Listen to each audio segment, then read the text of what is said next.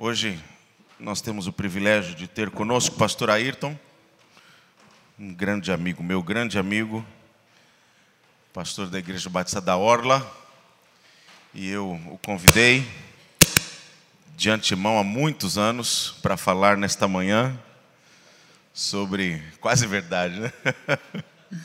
sobre igreja.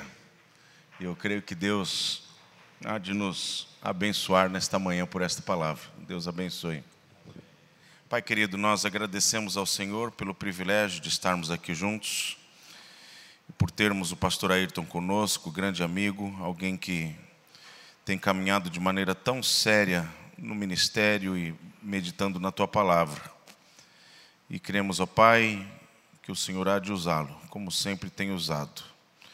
Se conosco, no nome de Jesus. Amém. Amém. Bom dia, graça e paz. Muito bom estar com vocês nessa manhã, nessa manhã especial. É muito bom ter amigos, é muito bom ter grandes amigos, amigos grandes, e é bom também, melhor que isso, ter amigos verdadeiros. E, e é sempre um prazer estar junto com vocês. Sidney pediu para a gente conversar um pouquinho sobre, sobre igreja. E é isso que a gente vai fazer.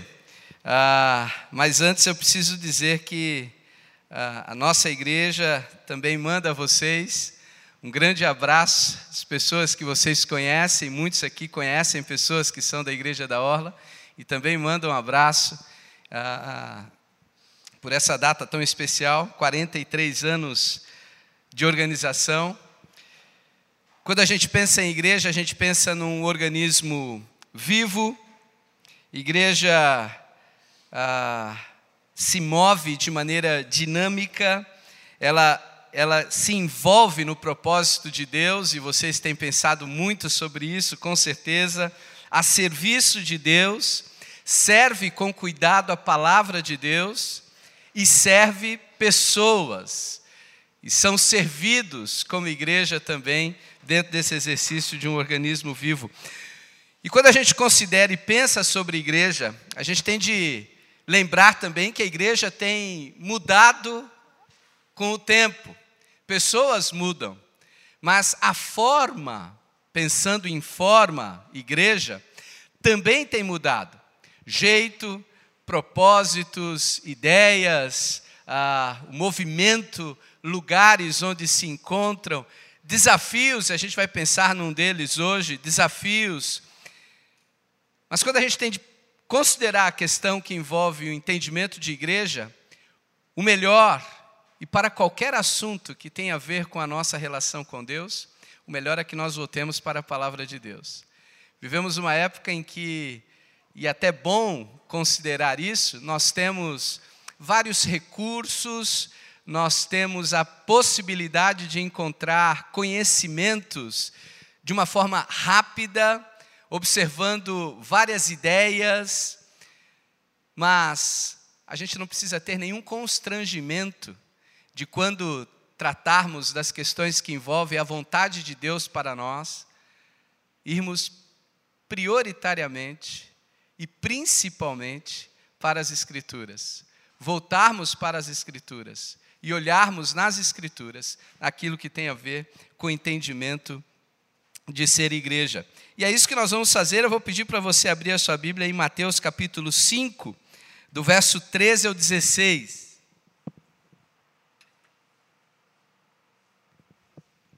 Mateus 5, 13 a 16. Nós já vamos ler esses três versos, você aí na sua Bíblia, ou acessando o seu celular, ou na tradução que você tem em mãos. Eu vou ter a NVI aqui em mãos. E eu vou ler do 13 ao 16 do capítulo 5 de Mateus. E aí a gente vai ter um conceito bem interessante que nos envolve no entendimento de ser igreja.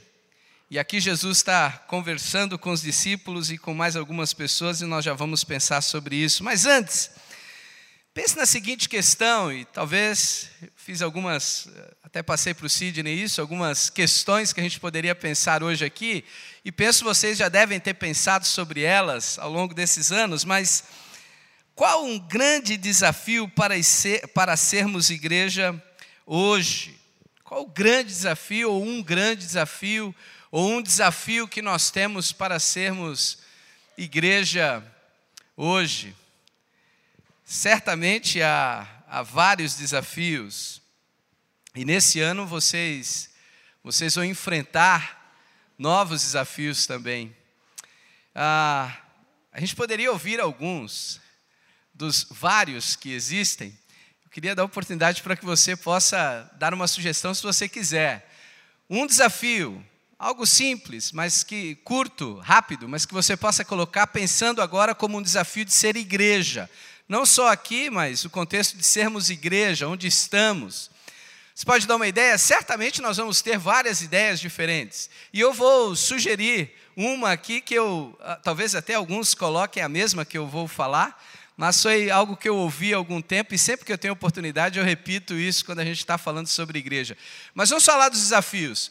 Alguém? Deu para você pensar? Vamos ouvir alguém. Se você falar aí de trás, fala um pouco mais alto, assim todo mundo pode ouvir. Diga um desafio que você entende como igreja. Oi? Unidade. Termos unidade. Outro desafio. Sim. Fazer diferença onde estamos. Outro desafio. Oi? Coragem para ser diferente. Outro. Pregar.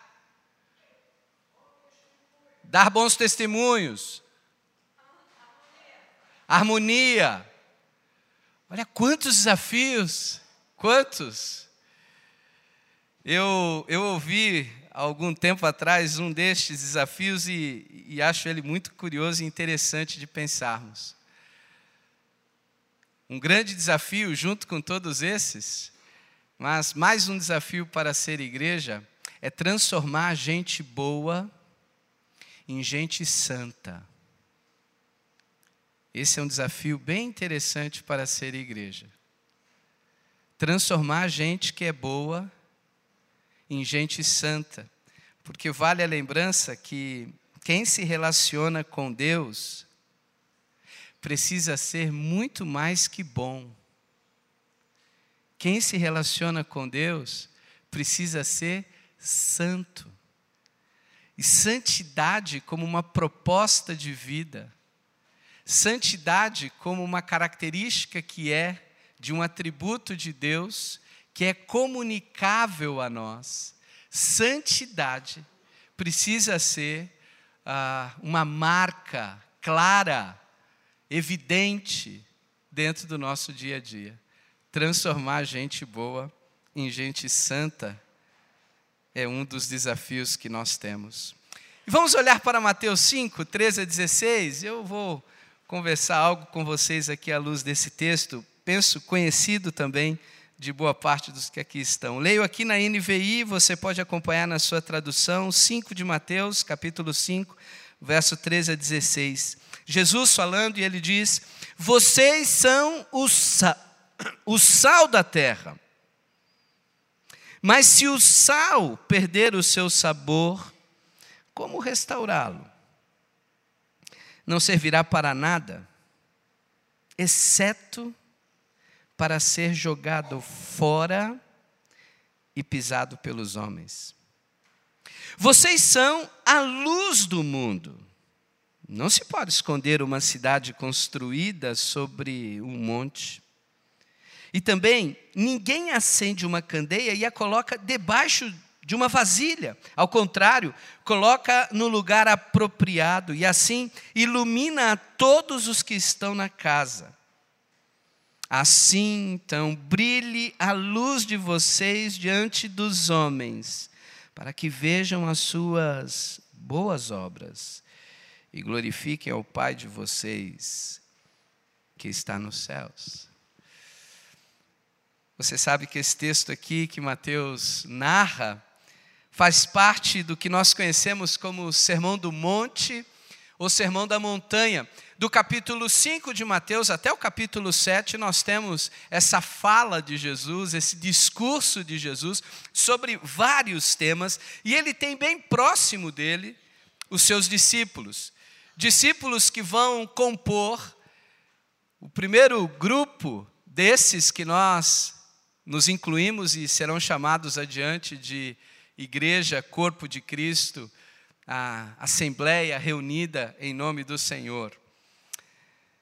Aqui nesse texto, nesse sermão, nós encontramos o que os estudiosos colocam como o resumo da essência dos ensinamentos de Jesus aos seus discípulos e revela como eles deveriam ser conhecidos, como, como nós devemos ser conhecidos. E essa narrativa nos ajuda a pensar sobre a nossa posição enquanto estamos aqui vivendo os nossos aniversários, o nosso dia a dia, o nosso caminhar.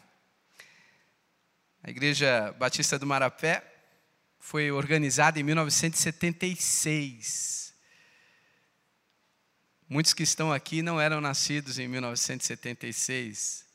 O mundo, em 1976, tinha uma cara diferente, um jeito diferente. Tinha desafios diferentes, tinha ideias diferentes das de hoje. Tinha uma velocidade bem diferente, principalmente no que diz respeito à comunicação. Tinha atenções diferentes. O Marapé, o bairro do Marapé, em 1976, não tinha muitos pet shops nas esquinas, não havia muitas academias espalhadas pela cidade. Quando as pessoas precisavam ir de um lugar a outro, não chamavam um Uber com um aparelho que tem na mão, porque os telefones eram fixos e estavam poucos nas casas. Era um mundo diferente, eram propostas diferentes. E quando nós comparamos épocas, certamente nós vamos encontrar aspectos melhores e piores daquilo que já passou. E nós não precisamos adotar uma crítica nostálgica que anula completamente o presente, dizendo o que acontecia antes era o melhor.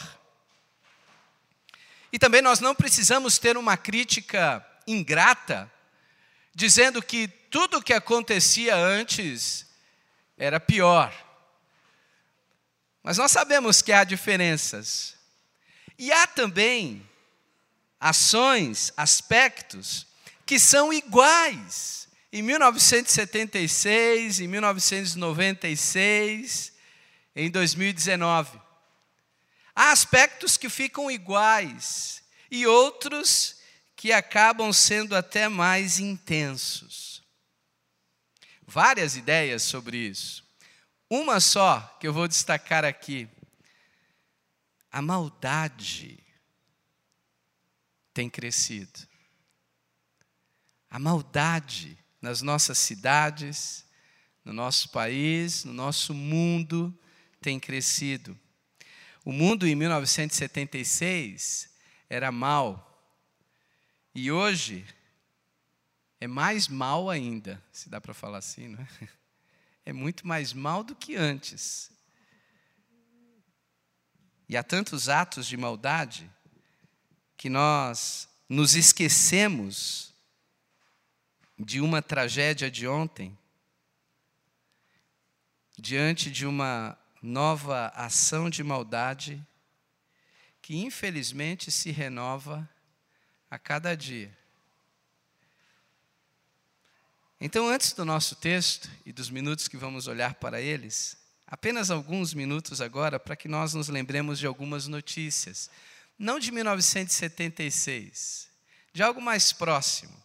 Por exemplo, 2 de setembro de 2015, uma data bem mais próxima. Em 2 de setembro de 2015, o corpo de um menino sírio de três anos foi encontrado em uma praia, com mais doze mortos, após o naufrágio de um dos botes de refugiados que tentavam desesperadamente fugir de uma guerra. Na época, 2015, um dos veículos de comunicação que temos, que é a revista Veja, publicou uma matéria com um artigo de capa questionando se Deus é bom e faz tudo de forma boa, de onde vem o mal? Quem criou o mal? E ali não era um estudo para escola bíblica dominical de domingo de manhã, numa revista que possamos usar. Mas era um jornalista e uma equipe de edição que estava questionando a maldade que era fotografada e comentada em praias pelo mundo, como aquela naquele dia. E questionando então uma das questões que é repetida há tanto tempo sobre a bondade ou o poder de Deus. E milhões de pessoas ficaram chocadas por alguns dias. Chocadas diante daquela cena, comentada, divulgada em programas de TV. Mas esses comentários e esse choque aconteceu até que outra cena pior tomasse a manchete, logo naquele mês de 2015. E assim seguiu sucessivamente, passando por escândalos políticos, escândalos religiosos, financeiros, massacres em escolas, rompimentos de barreiras, outras guerras, abusos contra crianças, mais mortes, mais mortes e mais mortes. Na época, 2015, dos vários comentários que se fazia, eu destaquei quando lia uma resenha da matéria da revista Veja, que foi escrita em um site que uh, apresenta ideias sobre o criacionismo, o fato de que Deus criou todas as coisas. E, instigados pela pergunta que a Veja colocou, um dos, daqueles editores escreve sobre aquela, a, a, aquela notícia. E eu peço licença a vocês para ler um pedaço daquele artigo. E ele diz o seguinte: De onde vem o mal ou por que o mal existe? Queremos explicações ou queremos soluções? Já não seria tempo de mudarmos a pergunta e reformulando-a? Não seria melhor questionarmos de que forma eu consigo eliminar o mal da minha vida? Racionalizações nunca nos salvarão das garras do mal. Não sou ingênuo em pensar que a humanidade melhorará indo de direção ao bem. A história e os fatos cotidianos testemunham uma piora crescente da natureza humana, cada vez mais perversa. Contudo, e apesar disso, eu acredito que o mal terá o seu fim num evento escatológico antevisto pelo teísmo cristão Apocalipse 21 fala sobre isso. Mas enquanto aguardo esse acontecimento, não deixo de crer na transformação do mal em bem, mas pela ação da graça espiritual, que é concedida a cada ser humano e o faz trocar a escuridão pela luz por curiosidade e até desejo de saber, eu posso inquirir de onde vem o mal. Mas Aylan, aquele garoto de três anos, sua família e os milhões de sofredores desse mundo talvez não achariam a pergunta relevante. Para aqueles náufragos, o mal chegou pela via da humanidade ora violenta, ora indiferente.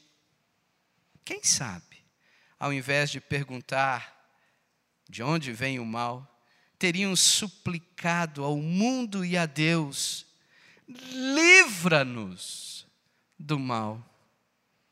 Crentes ou incrédulos talvez gritaram isso, E não é isso que todos nós queremos.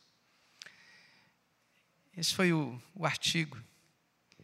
E hoje, desesperados, continuam a suplicar: livra-nos do mal.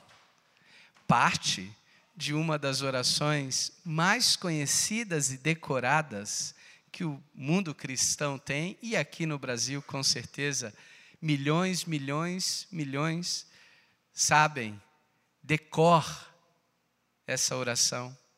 Porém, o sentimento que ela expressa nessa frase, mais vezes ainda, é repetido verdadeiramente diante de tanto sofrimento, desespero, angústia, mal-estar, violência, agressões que cercam o nosso dia a dia. Uma marca do nosso dia e das pessoas que vivem nele é a maldade. E apesar das manifestações, das passeatas, dos movimentos políticos, essa ação de maldade não se explica ou se justifica em razões políticas, sociais, étnicas, culturais, econômicas, morais. O erro da humanidade tem outro nome e nós conhecemos. O erro da humanidade se chama pecado. E nós conhecemos, porque somos pecadores. Rebeldia deliberada contra Deus. Esse é o erro. E é o pecado que impulsiona ações que mostram ódio, violência insana, crueldade, interesses que matam, usura, sede pelo poder que favorece a corrupção, roubo, safadezas que violentam o indefeso, orgulho, egoísmo, desobediência, mentira, preconceito. É o pecado que impulsiona de dentro para fora, como Jesus fala nessa sequência. É o pecado que faz com que a maldade se multiplique. E nós, eu e você, nós que estamos nesse salão e nesse templo, nessa manhã de festa, de aniversário, onde nós estamos realmente diante dessa cena toda? e como nós somos vistos nessa cena toda enquanto vivemos. Diria algum coach de plantão, né? Nós fazemos parte do problema ou fazemos parte da solução? Como em 76 o mundo e as pessoas do mundo de hoje continuam muito maus, continuam matando inocentes. Em 1976, para os que vão se lembrar agora, havia um desenho animado da forma que era, com cores mal definidas para as poucas TVs que poderiam mostrar as cores, a maioria era preto e branco, mas havia um desenho que eram os Brasinhas do Espaço. E nos Brasinhas do Espaço, eles, eles viajavam em algumas banheiras pelo universo. E eram crianças perseguidas por um capitão gancho e o seu auxiliar Start. O Start sempre queria fritar as crianças no óleo lunar. Mas o capitão Gancho sempre dava um murro na cabeça dele, dizendo: não se faz isso com crianças. Apesar dele estar perseguindo as crianças o tempo inteiro no desenho, querendo o mapa do tesouro.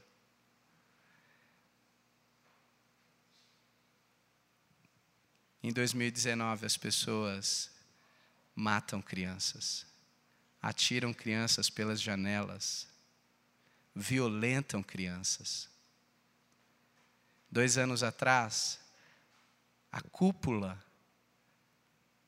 de bispos aqui na América Latina teve que suspender todos aqueles líderes pelo entendimento de comprovação de violência sexual dos sacerdotes contra as crianças. E se nós inocentemente achamos que essas situações acontecem em outras denominações ou crenças, e passa longe dos nossos arraiais evangélicos, somos mais do que inocentes, estamos enganados. A maldade permeia o nosso chamado mundo gospel também. Violências sexuais, escândalos financeiros, maldade, maldade e maldade.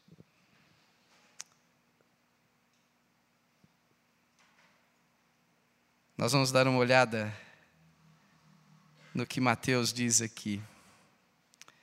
Mateus 5 nos faz pensar na nossa posição e ação enquanto estamos vivendo nesse mundo mal dominado pelo pecado. a gente não vai precisar muito tempo para isso. Peço só um pouquinho só da sua paciência. Jesus diz aqui que eles e nós, e você viu nos três versos, deveriam ser como quem age como resposta de oração.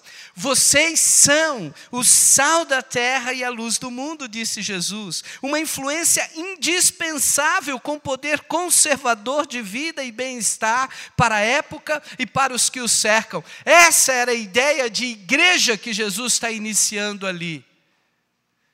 Não eram pessoas que iriam buscar algo somente para elas em ambientes em que há paz, bem-estar, silêncio, boa palavra, música maravilhosa.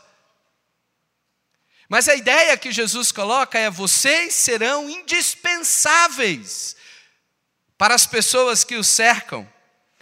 Por isso, nesse desafio de ser igreja, muito mais do que estar em igrejas, ser igreja é um desafio que Jesus coloca e exige excelência de vida com um padrão muito alto. Jesus diz: a justiça e o jeito de viver de vocês tem que superar a justiça e o jeito de viver dos fariseus. Capítulo 5, verso 20 de Mateus, que se você tiver aí fácil, você vai olhar, bater os olhos agora e perceber. Jesus diz: a justiça de vocês, ele está falando com os judeus que estão perto dele, os discípulos. Ele diz: vocês vão ter que superar a justiça dos fariseus e dos doutores da lei, que era altíssima. E Jesus diz: a de vocês tem que superar.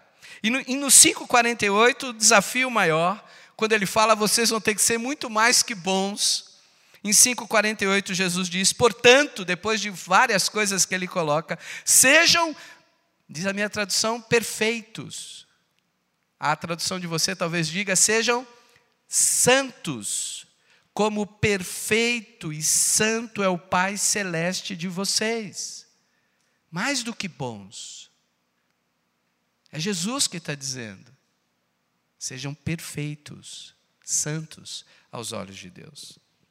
E para marcar esse ensino, a ilustração de Jesus, fácil para que eles entendessem, foi: vocês são sal e luz, fácil para nós também. Sobre o sal, o sal que Jesus falou, e mais uma vez, de certo, foi muito bem entendido, era retirado do Mar Morto pedras de sal que iam sendo usadas, mas com o tempo perdiam o sabor.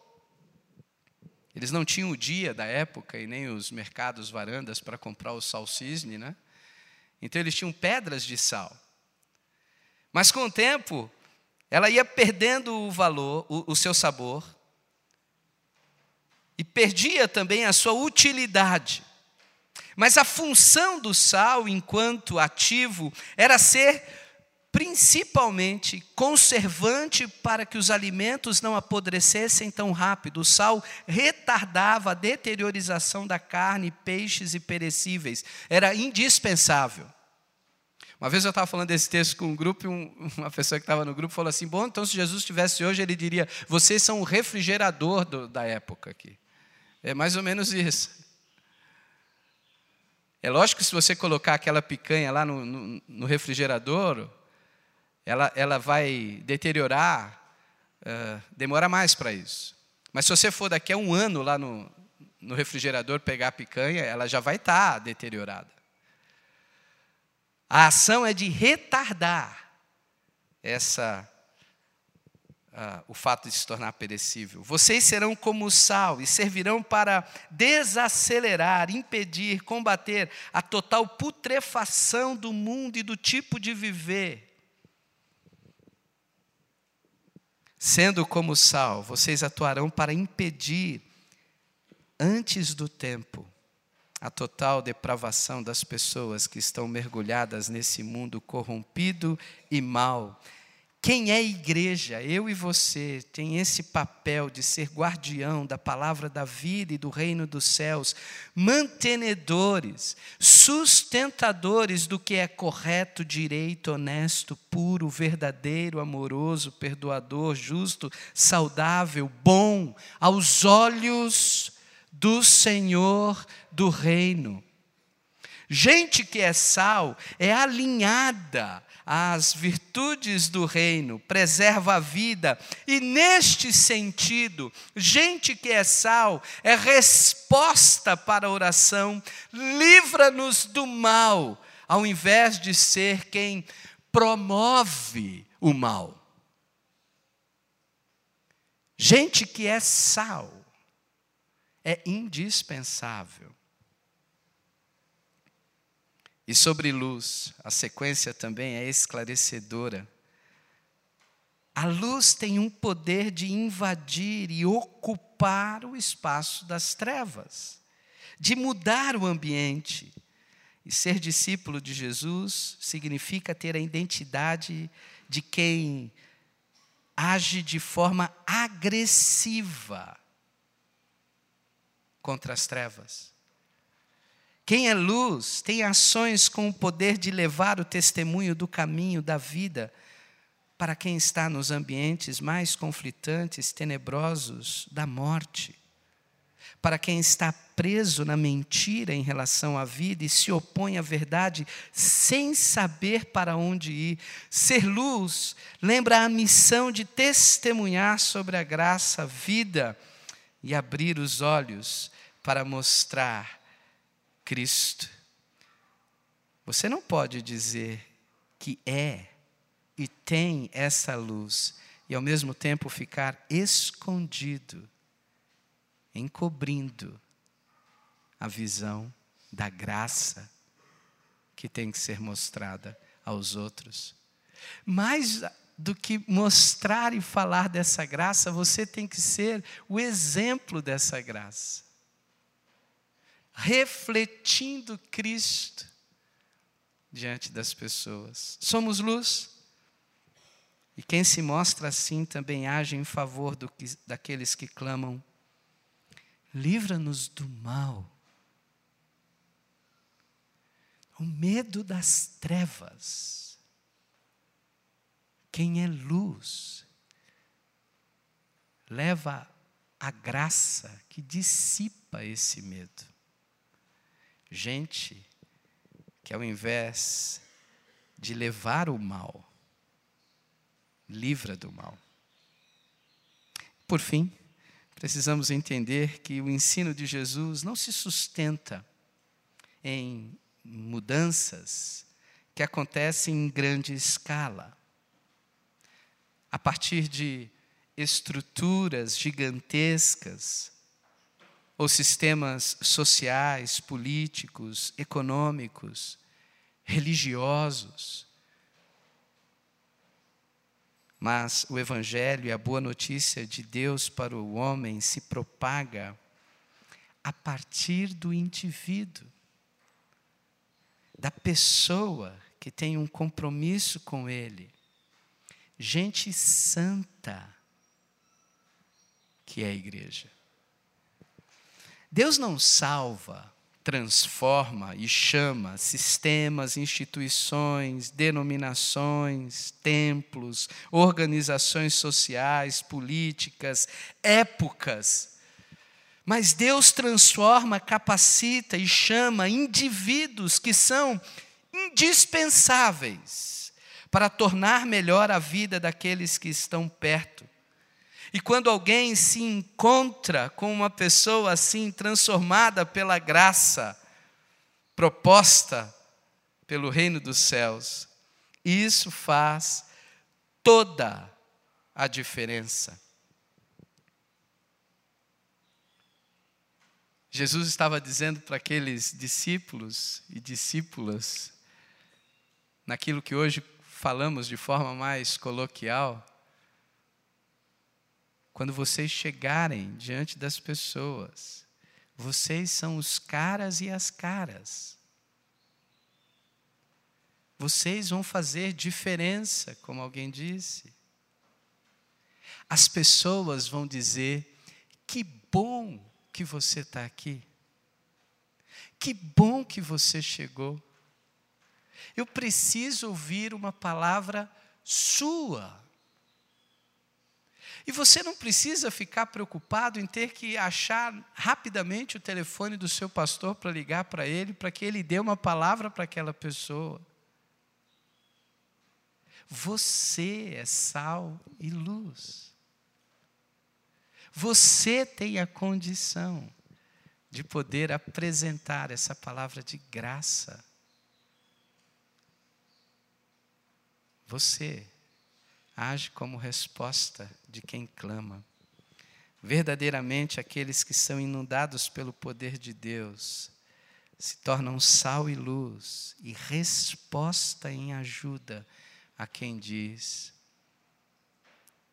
livra-nos, livra-nos do mal. Eu termino com a leitura do texto na tradução da Bíblia Mensagem, uma tradução bem interessante em alguns momentos nos ajuda a entender textos com uma linguagem mais próxima do nosso coloquial. E diz assim: Permitam-me dizer por que vocês estão aqui.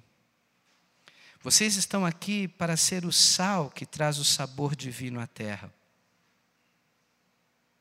Se perderem a capacidade de salgar, como as, as pessoas poderão sentir o tempero da vida dedicada a Deus? vocês não terão mais utilidade, acabarão no lixo. Há uma outra maneira de dizer a mesma coisa. Vocês estão aqui para ser luz, para trazer as cores de Deus ao mundo. Deus não é um segredo a ser guardado. Vamos torná-lo público, tão público quanto uma cidade num plano elevado. Se faço de vocês portadores da luz, não pensem que é para escondê-los debaixo de um balde virado. Eu quero posicioná-los onde todos possam vê-los. E agora que estão no alto do morro, onde todos conseguem enxergá-los, tratem de brilhar. Mantenham sua casa aberta, que a generosidade seja a marca da vida de vocês mostrando-se acessíveis aos outros, vocês motivarão as pessoas a se aproximar de Deus, o generoso Pai dos céus. 43 anos depois, o mundo continua mal e a perspectiva não é nada boa, vai piorar dia a dia. Não temos que ser pessoas ah, desanimadas, arredias à alegria, insatisfeitas, mal-humoradas.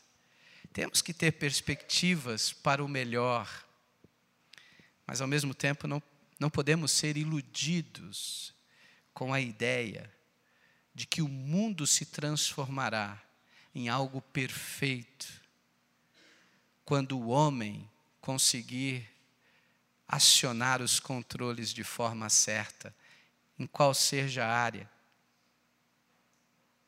O homem nunca vai fazer isso, porque a disposição que ele tem do pecado não lhe permite fazer.